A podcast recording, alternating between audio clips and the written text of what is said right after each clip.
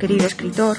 Soy Amalia Sánchez, creadora de Ediciones y desde hace 11 años ayudo a escritores noveles o con poca experiencia en la edición a tener libros publicables, a tener visibilidad y a potenciar sus ventas. Hoy quiero que hablemos de un recurso narrativo que tiene muchísima importancia en la trama, sobre todo cuando estás escribiendo una historia de acción y en la que juegas constantemente con la tensión narrativa. Este recurso son los cliffhanger, o lo que es lo mismo, un recurso narrativo que significa quedarse colgado de un acantilado. ¿Te suena?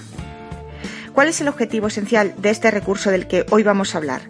Pues ni más ni menos que tu lector se mantenga enganchado a tu novela. Así que fíjate si tiene importancia que escuches este audio para que sepas cómo usar este recurso. Este elemento está pensado con la idea de dejar una escena medias. Ni más ni menos, así de sencillo. Te explico un poquito en qué consiste. Imagínate que estás viendo Psicosis, la película de Hitchcock, concretamente la escena de la ducha, que seguro que recuerdas a la perfección. Y en el momento en que Norman Bates alza el cuchillo y abre la cortina de la ducha, suena el teléfono y te sacan de la escena. O peor aún, se va la luz y no te enteras de qué pasa. ¿Ves? La escena se ha cortado. No sabes qué pasa después. Por eso es tan importante elegir bien un cliffhanger. No puedes usarlo en cualquier momento ni en cualquier escena, sino que la tensión tiene que estar presente y sobre todo tiene que estar en el punto más álgido. Pero sin embargo sí es sencillo elegir ese momento. Eh, creo solamente eh, tus personajes tienen que estar justo en ese instante, en ese momento, en ese minuto de tensión o de peligro, donde el clímax narrativo sea súper elevado, tenga un momento de tensión máxima. Así dejarás a tu lector con la duda de qué viene a continuación. Por ejemplo, volviendo al caso de la escena de la ducha de psicosis, el lector se va a preguntar si Bates le clavará el cuchillo a Marion Crane o si en ese momento alguien entrará en el baño y la salvará. Como no quiero hacer spoiler, eh, si no has visto la película te recomiendo que la veas y descubras por ti mismo qué es lo que pasa en ese momento. ¿Cuál es el componente más importante de un cliffhanger entonces? Bueno, pues la capacidad que tiene para crear una situación de tensión que quedará interrumpida y que después tú mismo tendrás que completar más adelante en páginas posteriores.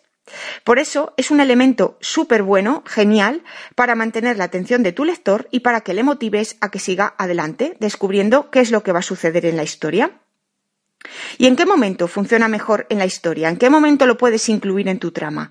Sobre todo cuando va al final de un capítulo o al final de una parte. ¿Por qué? Porque en la nueva parte o en el nuevo capítulo la situación ya la habrás variado.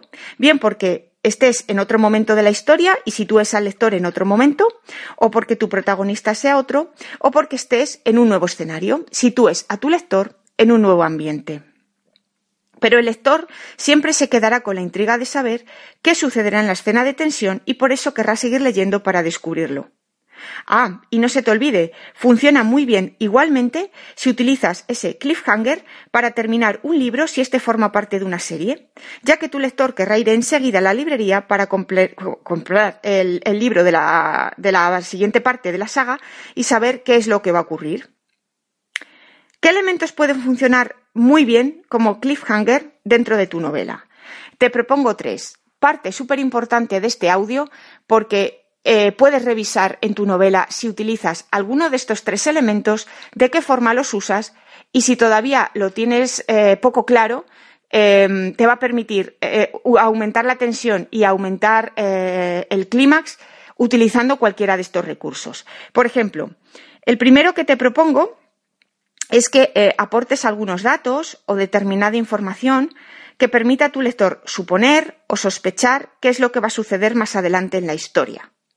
¿Vale? Tú puedes dar eh, pequeños datos, pequeñas pistas, pequeñas píldoras que al lector le hagan intuir que algo va a suceder después qué es lo que puede suceder, aunque tú de momento no se lo digas al 100%, no se lo descubras. Lo va a tener que descubrir él en páginas posteriores o en capítulos posteriores y eso es lo que le va a seguir, eh, le va a animar a seguir leyendo y seguir avanzando.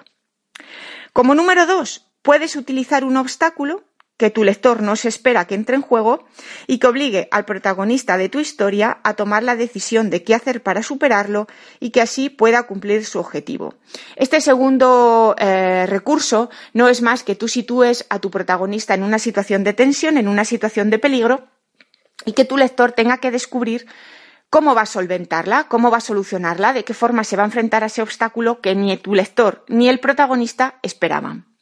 Y como tercer, recurso, pues siempre puedes enfrentar a tu personaje a un dilema moral que le tenga que llevar a tomar decisiones o a tener que hacer frente a situaciones que no esperaba.